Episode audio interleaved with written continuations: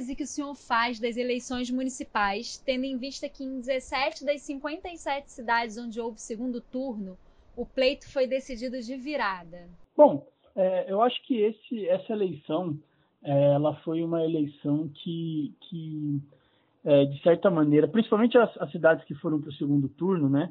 É, e apesar da pandemia, é, a população ela, ela se atentou né, é, ao debate.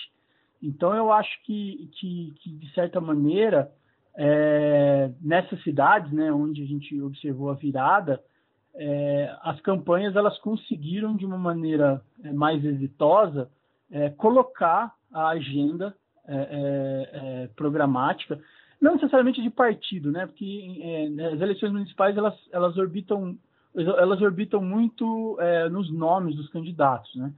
É, mas de certa maneira eles conseguiram aí nesse, segundo turno colocar as agendas é, de execução de, de planos para cidades que acabou convencendo a população é, nessas, nessas viradas aí que nós tivemos no segundo turno. O senhor acredita que as redes sociais podem ter influenciado diretamente nesse cenário? Ah, eu acredito que sim. Eu acredito que as redes sociais, é, ela, bom, elas vieram para ficar. É, e eu acredito que é, a gente conseguiu observar durante essa campanha, é, durante essas eleições, é, campanhas muito bem estruturadas em redes sociais, né? É, que não só para passar a agenda né, de execução dos projetos, mas também da própria interação com esses eleitores. Então, teve uma interação muito mais direta, muito mais rápida, muito mais dinâmica, que eu acredito que sim, acredito que isso é, é, pode ter sim feito, feito a diferença, apesar de eu, de eu, de eu achar que ainda é, o papel de rádio e televisão ele ainda, ele ainda é relevante né, para as eleições. Mas eu acho que as redes sociais a gente está é, tá num novo patamar hoje com essas eleições municipais, é, com a utilização da, das redes sociais pelos candidatos. Esse ano, o PT não foi eleito em nenhuma capital, um fato inédito desde a redemocratização. Mesmo sendo o partido com mais representantes no segundo turno, das 15 cidades que disputou, perdeu em 11. Que análise o senhor faz desse fato? Pois é, eu acho que isso é, é um fato inédito. Né? Eu acho que, de uma maneira geral, é, os partidos de espectro à esquerda, né, é, eles perderam, eles, saíram derrotados dessa, dessas eleições. Né? É, apesar de a gente ter tido alguns exemplos de é, idas a segundo turno, por exemplo, como o Boulos do, no PSOL em São Paulo, é, que ele conseguiu levar a agenda de debate do partido e conseguiu é, é, colocar isso de uma maneira mais concentrada e para mais gente no segundo turno. Né? Apesar disso, é, o espectro à esquerda sai, sai derrotado dessas eleições. Especificamente com relação ao PT, eu acho que a gente pode observar é, que, de uma maneira geral, no segundo turno, e, e atrelado um pouco do que eu comentei anteriormente, né, os partidos eles conseguiram colocar de uma maneira mais clara é, essas agendas. Né? É, e eu acredito que, se a gente observar as eleições no Brasil de uma maneira mais geral, é, é, o eleitorado ele procurou é, propostas mais moderadas. Né? Então, eu acho que isso foi um dos fatores que contribuiu para esse fato inédito com relação ao PT, é, para além das próprias dificuldades internas do partido, né?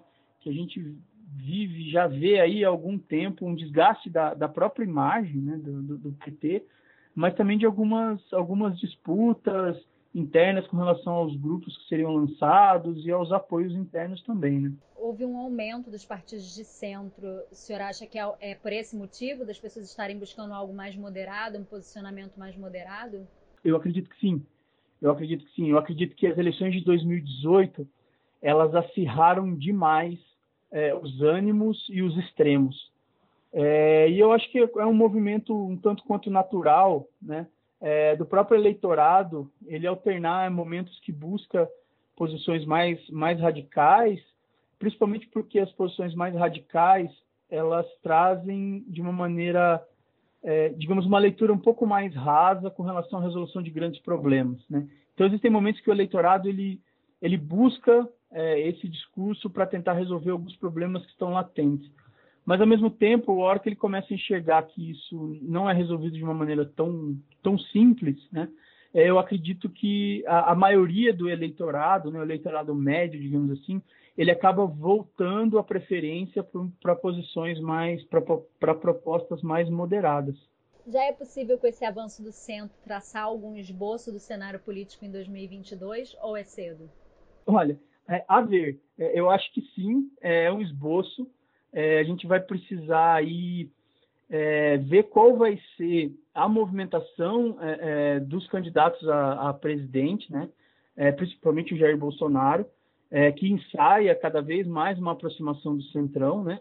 Mas eu acho que para cravar alguma coisa ainda é cedo. O que a gente tem que ficar atento é que, bom, as os municípios, né?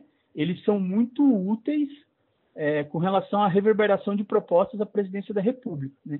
Então, considerando que o centro, é, centro, centro-direita, ele conseguiu um número razoável de prefeituras, é, esse, essa junção aí de partidos, digamos assim, ela vai se tornar muito valiosa para as eleições de 2022. Né? Então, o que eu acho que a gente vai precisar ver é qual vai ser o jogo né, e o movimento das peças a nível federal para ver quem vai conseguir essa aproximação e como vai conseguir essa aproximação. Mas eu acho que para 2022 o papel do centro ele vai ser bem importante.